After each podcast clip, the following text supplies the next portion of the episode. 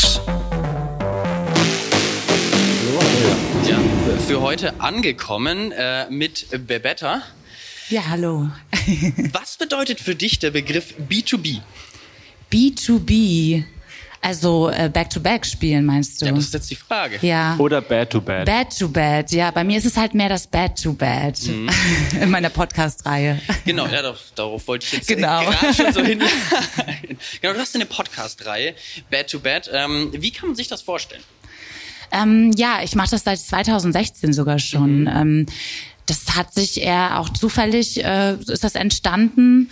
Ähm, eigentlich war es eher am Anfang gar nicht so richtig ernst gemeint. Ich äh, hatte halt eher so aus Platzproblemen in meinem Studio ein Bett stehen, weil mein Studio war halt äh, weiter weg von mir zu Hause entfernt und bin ich mal viel gependelt und dann dachte ich irgendwann, hm, mal so eine Nacht da pennen, habe ich dann auch mal gemacht, aber dann immer schön auf dem Boden. Und als dann die Rücken geschmerzt hatten, habe ich dann mal ein Bett zugelegt.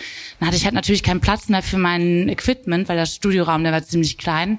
Und dann habe ich die CD-Player und Mixer alles vors Bett gestellt und habe eine Podcast immer so aufgenommen. Ja, und dann dachte ich, als dann Facebook Live aufkam und alle irgendwie am Stream waren, da dachte ich, ja komm, dann streamst du jetzt auch mal. Und äh, habe das dann äh, ein bisschen auf die Spitze getrieben mit bunten Pyjamas und bunter Bettwäsche. Und ja. Das zieht sich ja immer noch so durch. Also auch der, dieses, nicht nur bunte Pyjamas, bunte Bettwäsche, du bist ja generell einfach ein bunter, farbenfröhlicher Mensch. Froher Mensch, ja. Ja, doch. genau. Kann man so sagen. Das, das sticht schon hervor. Ähm, das, transportierst du das auch in deine Musik? Ist das so dein Wesen an sich? Ähm, also ich kann auch düster spielen. Das würde ich gar nicht mal so sagen. Ich ähm, habe früher auch mal sogar eher Technoida gespielt, ein bisschen härter und ganz früh auch mal mehr fröhlich. Also es wandelt sich schon. Also ich mache das immer so, wie es mir gefällt und ich liebe es halt, wenn ich eine lange Playtime habe, dann spiele ich auch mal mit den Emotionen. Also an sich kann man das halt schon bunt nennen. Also aber Schwarz ist halt auch eine Farbe dann in dem Falle. Ja. Was ist denn so deine Favorite Dauer eines Sets? Also wenn du dir aussuchen könntest, wie lange du ein Set spielst, wie lang, was, was würdest du dir aussuchen?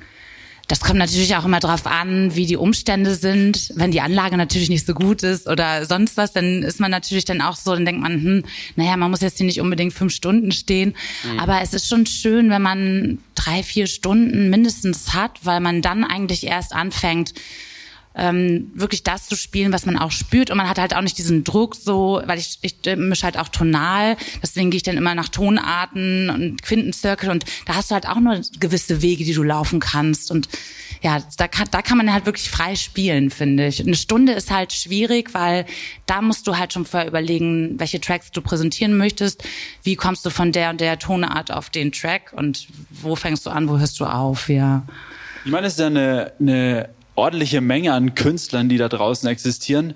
Und wie hast du es gemacht, aus dieser Masse herauszustechen? Was war so dein Moment, wo du gesagt hast, ich glaube, das wird funktionieren, das bin ich?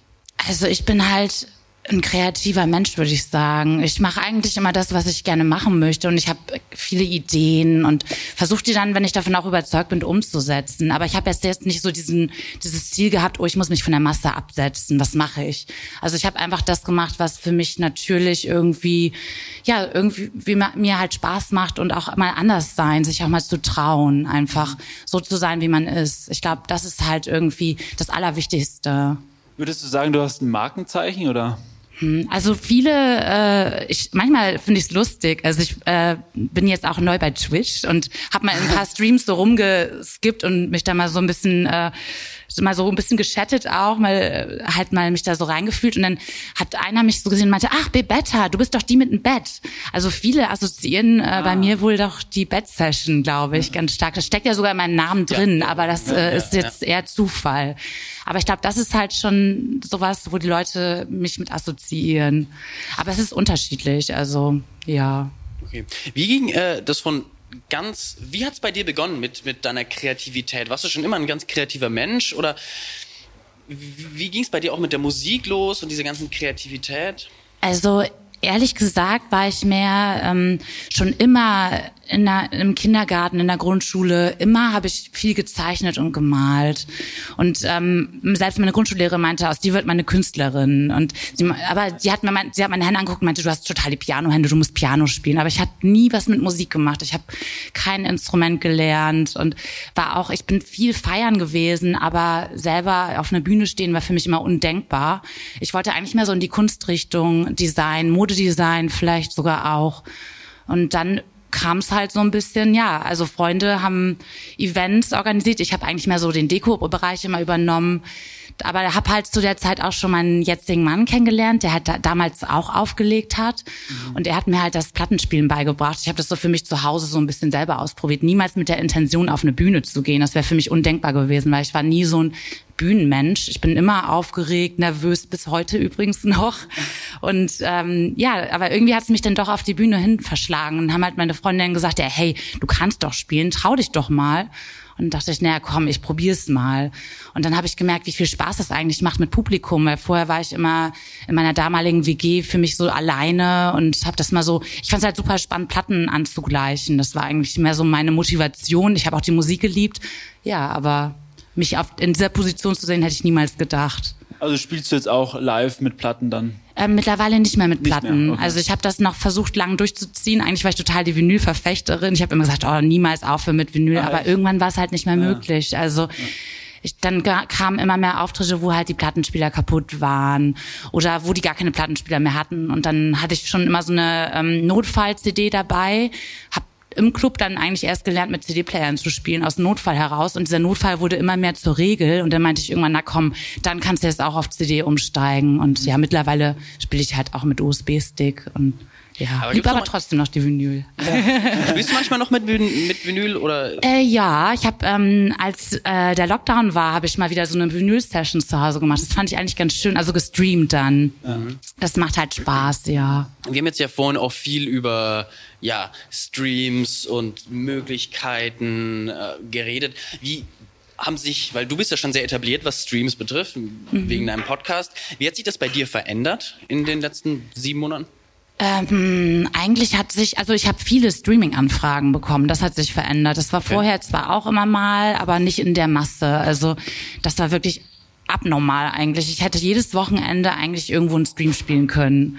Aber das war dann auch doch ein bisschen viel. Dann hat man natürlich auch angefangen, so ein bisschen zu selektieren. Aber ja, das ist schon auf jeden Fall, die, die Nachfrage ist in dem Bereich ganz schön hochgegangen. Also es bleibt dann ja auch nichts anderes mehr übrig. Ja. Und ähm, welche Plattform nutzt du denn da für dich am besten oder was ist so deine Plattform der Wahl? Das ist halt leider auch, wird, also es, äh, als Künstler hat man es im Moment wirklich schwer, weil du hast erstmal keine Bühne mehr durch Corona und dann hat man ja immer schon das Problem mit, ähm, mit den Reichweiten auf den ganzen Kanälen Facebook YouTube und äh, Twitch sind eigentlich so im Moment die, also Twitch fange ich gerade an, aber Facebook und YouTube waren meine bisherigen Plattformen, wo ich halt immer gestreamt habe. Facebook wurde immer schwieriger leider mit der Zeit, weil ja wegen äh, Musikrechte ist natürlich auch verständlich. Aber man hat halt im Moment, ja, es ist es ist schon ein schwieriges Thema auf jeden Fall. Welche Plattform? Du hast gesagt, du bist immer sehr aufgeregt, egal in welchem Kontext, wenn du auf eine Bühne gehst. Ist das beim Streamen auch so? Auch, ja.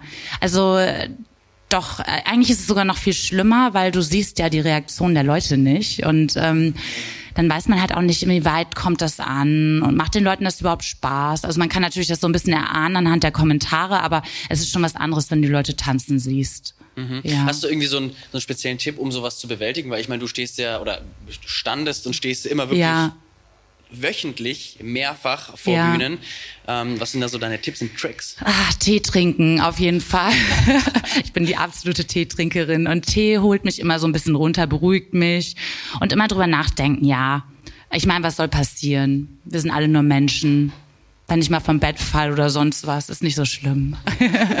Aber wenn du so, so nervös bist, was geht dir denn da letzten Moment vorm Auftritt durch den Kopf?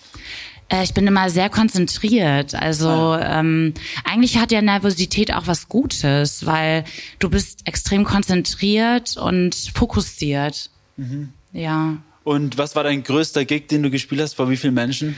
Oh je, das weiß ich gar nicht so genau. Also ich würde sagen, vielleicht Fusion Festival ähm, war sehr Ah, ja. groß auf der Tanzwüste.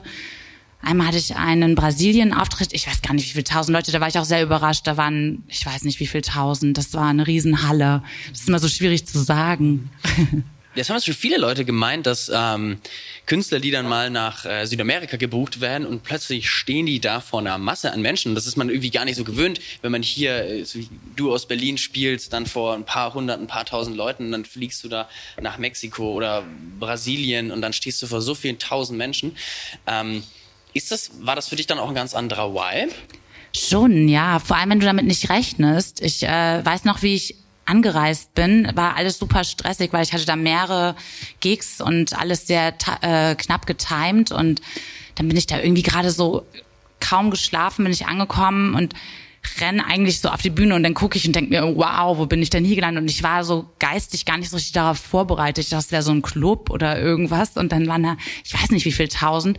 Aber irgendwie ist es komisch bei mir, wenn, wenn der, der ganze, wenn das so riesen Hallen sind. Es ist zwar schon aufregend, aber ich finde es fast aufregender, wenn da nur so ein paar Leute sind, die dir ganz nahe sind, weil das irgendwie noch intimer ist. Und bei so einer riesen Halle siehst du eh nur noch irgendwann so ganz viele Punkte, also so Menschenköpfe in, in weiter Ferne. Das finde ich komischerweise gar nicht mal so schlimm, wie wenn da wirklich nur so ein paar Leute sind. Das ist ganz merkwürdig bei mir. Würdest du sagen, dass du auf der Straße wiedererkannt wirst? Ähm, das kommt immer so ein bisschen drauf an. Also in Berlin wohne ich in einer Ecke, die jetzt nicht so die Szene-Ecke ist. Und äh, wenn ich mich aber aufhalte in Bereichen, wo halt mehr so die Clubs auch sind und vielleicht auch eher so zu äh, Tageszeiten, wo die Clubs normalerweise am Laufen sind, dann kommen schon mal ab und zu Leute auf mich zu oder selten auch mal äh, in Spandau oder Moabit, äh, je nachdem, wo ich mich so aufhalte. Aber ja, es kommt immer ein bisschen drauf an. Manchmal schon, manchmal nicht. Du hast ja am Anfang erzählt, dass du sehr kreativ bist und auch schon in der Vergangenheit. Ähm, du ver- hast ja wahrscheinlich auch deinen eigenen Merch, deine eigenen Designs. Kommt es von dir selber oder hast du ein Team oder wie funktioniert das alles bei dir? Ich mache eigentlich alles selber. Ja? Also ich habe Unterstützung von meinem Mann und habe auch viele kreative Freunde, die mir immer wieder coole Tipps geben. Aber an sich bin ich schon jemand, der immer gerne auch alles selber in die Hand nimmt. Ja. Ja, super cool. Auf welchen Release bist du besonders stolz? Ähm, eigentlich auf mein kommendes, würde ich sogar sagen. Ja, also ähm, also ja, das äh, wird nämlich auch auf meinem eigenen Label passieren. Okay, ja. was, was kann man erwarten? Äh, das ist halt ein, äh, das Label mache ich mit, äh, mit meinem Mann und mit einem sehr guten Freund zusammen. Und das ist ein anderes Konzept. Also wir legen viel Wert, also gegen den Trend eigentlich auf Vinyl. Ähm, weil die Vinyl, das Cover wird unsere, unsere, ähm, wie sagt man, Canvas, äh, ich, mir fällt gerade nur der englische, die Leinwand, genau. Ja, das wird halt sozusagen die Leinwand werden, wo halt jeder Künstler, der bei uns veröffentlicht, die Möglichkeit hat, auch das Cover selber zu gestalten. Also es ist mal ein bisschen anderes Konzept, ein bisschen kompliziert, das so zu erklären, aber ja, es, es wird auf jeden Fall ein original bemalte Platten geben und ähm, auch die Kopien, also es wird immer eine Auflage von 300 geben und jede ähm, Kopie hat halt auch was handgemaltes drauf oder was geklebtes. Oh, nice. Ja, ist mal ein anderes Konzept und da habe ich halt so ein bisschen äh, meinen Hintergedanken immer, also mit der Kunst halt mit endlich mal einfließen lassen können. ja. Aber es kommt dann auch, äh, also es wird auch gestreamt. Also, äh, also ist es wird auch digital, ne? Ist nicht nur ein Vinyl, das wird schwierig. Diese Plat- also ich habe aber schon das Gefühl, dass die Leute gerne auch Platten kaufen. Mhm. Das merke ich bei mir im Shop selber. Die, ich glaube, man hat halt nur noch irgendwie auf Spotify die Namen und irgendwie hast du ja gar nichts mehr von den Künstlern in der Hand, richtig. Und ich finde, ich finde es selber auch persönlich schön, wenn man irgendwie Fan ist oder jemanden gerne mag, was davon auch wirklich zu besitzen, physikalisch. Das ist irgendwie was anderes. Du kannst es anfassen und du weißt, wow, das hat er auch gemalt. Sowas finde ich voll toll. Also Ja, ich selber voll. halt, ja. So, dieses, dieses Individuelle wird wieder mehr hervorgehoben. Genau. stimmt, Ich verstehe ich Ja. auf jeden Fall, weil wenn man dann halt ein Fan von einem Künstler ist und hört nur auf Spotify, davon hat der Künstler natürlich was, aber jetzt auch mal jetzt erstmal nicht so viel, weil man wird jetzt dann nicht irgendwie eine Million Mal diesen Song hören, sondern Ja. also dieses sehr, sehr marginal, diese Unterstützung und da verstehe ich das Konzept auf jeden Fall. Das ist Ja. eine, eine, coole Herangehensweise. Wie, wie kamst du dieser Idee? Ja, äh, ich, ich weiß ehrlich gesagt nicht genau, die Idee habe ich schon länger im Kopf auf jeden Fall. Also ich wollte, wenn ich mal ein Label mache, dann wollte ich auf jeden Fall Vinyl machen, weil da komme ich auch her. Es wird da nicht so viel geben, nicht so viele Releases im Jahr, aber ich bin eh ein Mensch, ich äh, brauche das auch nicht. Ich muss nicht alle zwei Wochen immer alle Tracks raushauen. Ich habe ein Release im Jahr maximal ungefähr bei mir. Ich mache immer mal ein paar Remixe, aber ich bin dann nicht jetzt nicht so auf Masse. Ich finde ich finde es lieber schöner, wenn man weniger macht und das dann irgendwie ein bisschen besonders gestaltet. Ja, und die Idee hat sich irgendwie so eingeschlichen. Du hast auch dein eigenes Label und ich glaube, da bist du nicht die einzige Künstlerin oder der Künstler, der jetzt sein eigenes Label hat. Was hältst du davon? Weil es sind ja schon echt viele Labels, die am Markt sind. Ja. Wie ist deine Meinung dazu eigentlich? Also ich habe damit kein Problem. Also ich, äh, ich denke, jeder sollte das machen, was er gerne möchte. Und auch wenn wir viele Labels haben, also das wird sich ja, es wird immer irgendwelche Leute geben, die das hören oder oder wenn nicht, dann werden die es ja merken, wenn es nicht erfolgreich ist. Aber wenn man selber das tut, was man gerne machen möchte, also wenn man irgendwie eine coole Idee hat und dann man will es rausbringen, dann soll man es machen, finde ich. Und wie, wie hast du das gemacht bei deinem ersten Release, wo du hast du dir explizit Labels gesucht, wo ich sage, da möchte ich unbedingt hin? Ähm, oder war das eher so, ich stecke jetzt einfach mal raus und guck mal, was passiert? Ähm, bei meinem ersten Release wusste ich ehrlich gesagt noch gar nicht so genau, wie das alles funktioniert. Also das ganze Thema, ich war, ich, ich habe erst als DJ angefangen war also 2008 und ähm, 2012 hatte ich so angefangen mit den ersten Produktionen. Und äh, da war für mich aber immer noch so ein bisschen das alles wie so ein Mysterium. Ich hatte auch noch nicht so richtig eine Booking-Agentur und wusste nicht so genau, wie läuft das eigentlich ab. Ich habe dann äh, die Plattenlabels äh, angeschrieben, die ich halt auch selber gerne gespielt hatte. Ah, ja. Und habe das aber auch äh, ein bisschen ungewöhnlich gemacht, weil ähm, ich direkte Artwork mitgeschickt hatte. Also ja. eigentlich so ein bisschen meine Idee, die wir jetzt für unser Label auch aufgegriffen haben. Ah, ja. Da habe ich halt wirklich äh, passendes Artwork, weil ich dachte, das gehört irgendwie zusammen. Und dann habe ich natürlich dann auch viele Absagen bekommen, die meinten, ja, die Musik ist gut, aber das Artwork, das möchten wir nicht so gerne. Ach, krass. Ein Label hat gesagt, das nehmen wir. Und dann habe ich dann gesagt, okay, dann mache ich das bei euch. ja. ja. Du hast gerade eben von einer Booking-Agentur gesprochen. Wie wichtig siehst du für einen Künstler, der auch jetzt gerade ins Business kommt oder die schon länger im Business sind und vielleicht überlegen, gehe ich zu dem zu einer Booking-Agentur. Wie wichtig empfindest du das, dass, dass ein Künstler eine Booking-Agentur haben sollte?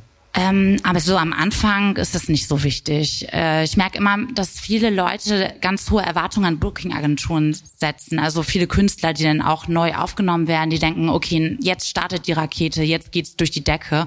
Aber so ist es halt nicht. Also die meisten Booking-Agenturen machen ja eh jetzt nicht so das äh, aktive Booking, sondern die nehmen eher die Anfragen, die reinkommen, an, handeln das dann ab und das war's. Also die wenigsten schicken ja Anfragen an Clubs raus. Und das kommt halt auch immer ein bisschen mehr merkwürdig, weil ich meine, die Leute, die, die Booker, die werden sich schon melden, wenn die, wenn die Interesse an einem Künstler haben.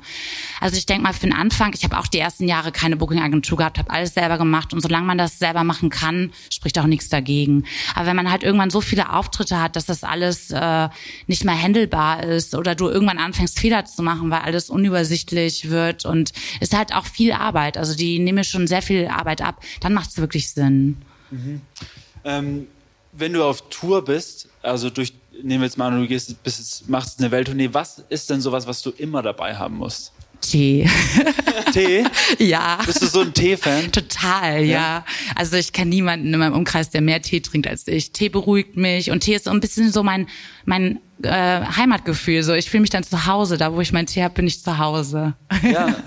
Du ja. kommst du aus Bremen, richtig? Genau, ja. Und warum von Bremen nach Berlin? Gab es da irgendeinen Grund? Also da waren auch noch andere Schritte. Ich bin erst von Bremen nach Trier, von Trier dann erstmal ah. Frankfurt, von Frankfurt nach Berlin. Und das hat alles so seine unterschiedlichen Gründe. Also einmal Studium, dann die Liebe und dann irgendwie Berlin war am Ende so ein bisschen ja, hier hat man halt viele Freunde gehabt und äh, noch aktuell auch. Hier sind irgendwie auch alle Künstler. Es ist schön, hier so einen Austausch auch stattfinden zu lassen. Man kann sich mal schnell treffen ja, und ja. ja, also es ist eine bunte Stadt. Ja, ja. So, ja. ja das äh, passt ja auch ganz gut zu dir, so eine bunte Stadt. ja.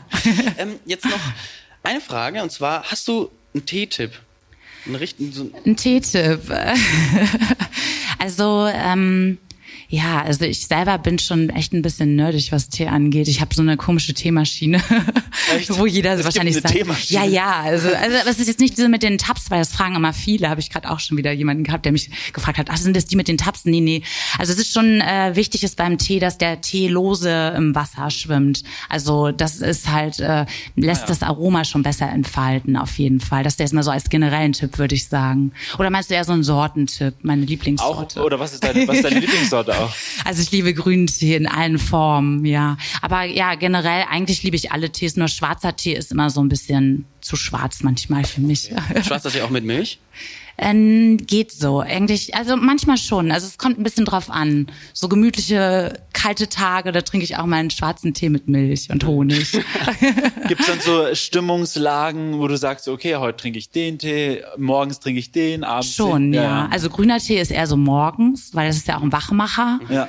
Und abends dann eher so ein Kräutertee oder Früchtetee, je nachdem. Aber dann Kaffee, dann gar nicht wahrscheinlich, oder? Kaffee bin ich gar nicht so der Trinker. Also jetzt, eben gerade habe ich mal einen Kaffee getrunken, um mal wieder sowas Warmes zu kriegen. Und aber ansonsten bin ich jetzt nicht so der großartige Kaffeetrinker. Das mache ich manchmal, wenn ich irgendwie merke, ich werde müde oder bin äh, keine Ahnung unkonzentriert, dann trinke ich mal einen Kaffee. Aber es ist selten.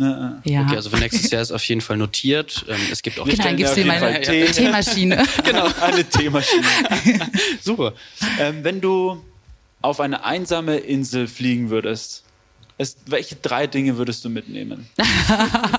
Ich glaube, das könnt ihr euch selber schon beantworten. Auf jeden Fall Tee, ne?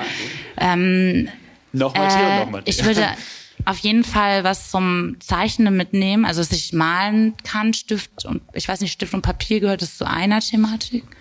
Okay, machen wir das. Und dann würde ich noch meinen äh, Laptop mitnehmen, dass ich noch Musik produzieren kann. Dann bin ich happy eigentlich. Sehr wunderbar, ja. perfekt.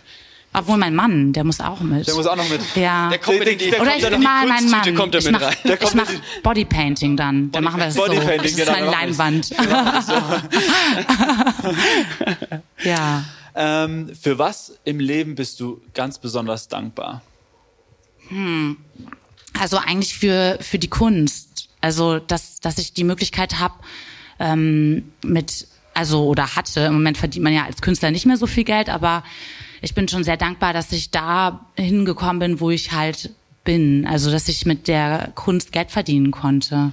Würdest du auch sagen, dass es dann deine beste Entscheidung war, das in diese Richtung zu gehen? Ja, also es ist, hat sich eher über Zufälle dahin entwickelt.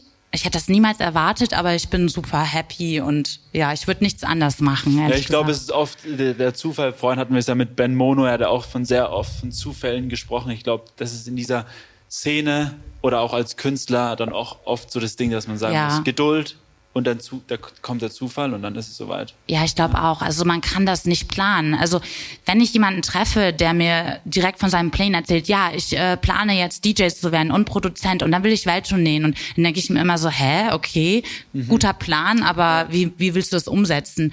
Es kommt immer unsympathisch, finde ich, wenn wenn du an Labels äh, rantrittst oder an Bookingagenturen und denen von solchen Plänen erzählst, weil das ist dann alles so geplant und es ist nicht so richtig real, finde ich. Es ist schwierig. Man kann ja sowas planen, aber man sollte nicht zu zu extrem auf sein, also das zu sehr fokussieren, weil vieles geschieht, glaube ich, auch einfach daraus heraus, äh, so wie du bist. Und ja, also wenn du das möchtest, dann muss man es halt irgendwie einfach passieren lassen, vielleicht auch. Ähm, ich würde mal sagen, ich weiß gar nicht, wie, wie die Zeit ist gerade eben, aber ich glaube, wir sind schon sehr weit vorangeschritten. Okay. Deswegen würde ich sagen, machen wir die Entweder-Oder-Fragen. Entweder oder? Entweder oder. Jo. Ähm, Teamwork oder Einzelgänger?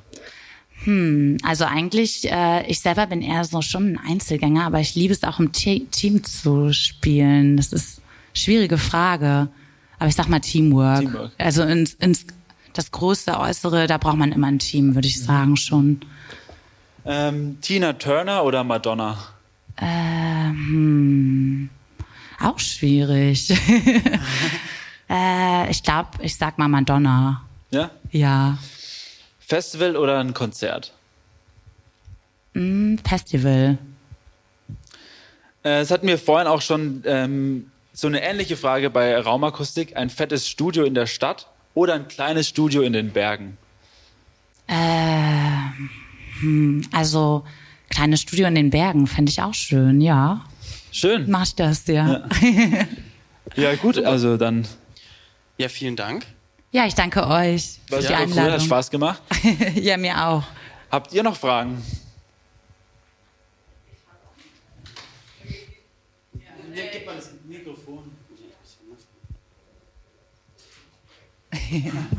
Ich versuche auf Deutsch. Ähm, vielleicht hast du es schon mm, gesagt, aber was, wie heißt ähm, das La neue Label?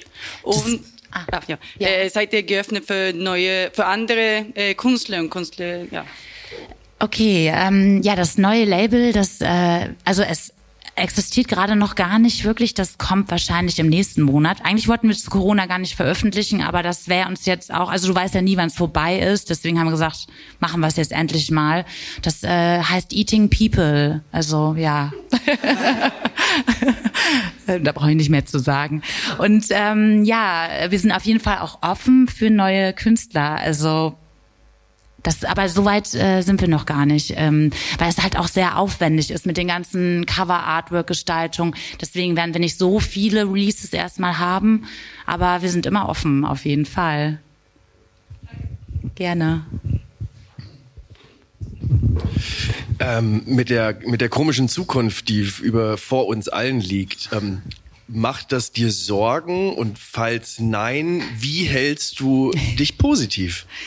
Also ja, da unbesorgt zu bleiben, da muss ich wirklich sehr viel Tee trinken, auf jeden Fall.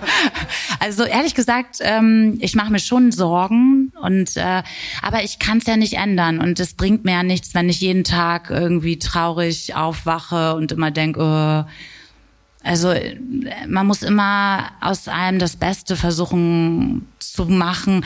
Ich habe auch ehrlich gesagt durch Corona auch, ähm, ich habe nicht nur verloren, würde ich sogar sagen, weil ich habe Zeit gewonnen und die Zeit habe ich genutzt für meine für meine Kreativität, für die Kunst.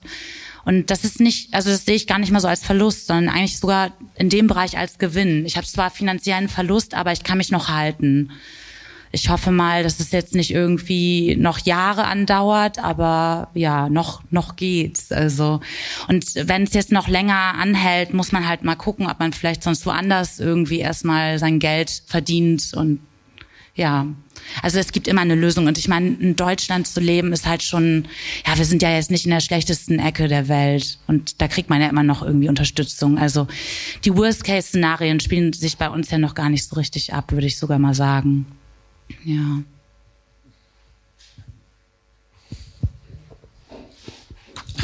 Ähm, Eating People, wie, wie ist das zustande gekommen? ja, also ähm, der Name meinst du jetzt? Ah, Ja, äh, also Namensfindung ist immer das Allerschwierigste, auch bei Tracks, bei Produktionen. Äh, Künstlername, ganz schwieriges Thema. Labelname genauso.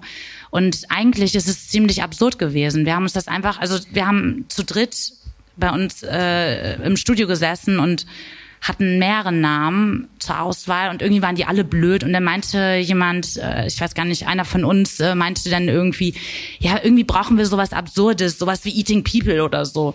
Und dann meinten wir so, ja, okay, machen wir. Warum nicht? Also es ist halt irgendwie, jeder denkt drüber nach, so wie meinen die das? Und die Frage muss ich oft beantworten, ehrlich gesagt. Und ich kann immer gar nicht so richtig da was zu sagen, aber es ist halt auch so ein bisschen, wir wollen die Menschen auch so ein bisschen ja, fressen halt, ne? Also ein bisschen so inhalieren. Wir nehmen euch auf mit unserer Musik und unserer Kunst dann, ja. Lasst euch überraschen. ja. Noch jemand? Okay. Okay. Okay. Wunderbar. Wunderbar, schön. Ja, super. Vielen, Dank. Dank. Hat richtig Spaß gemacht.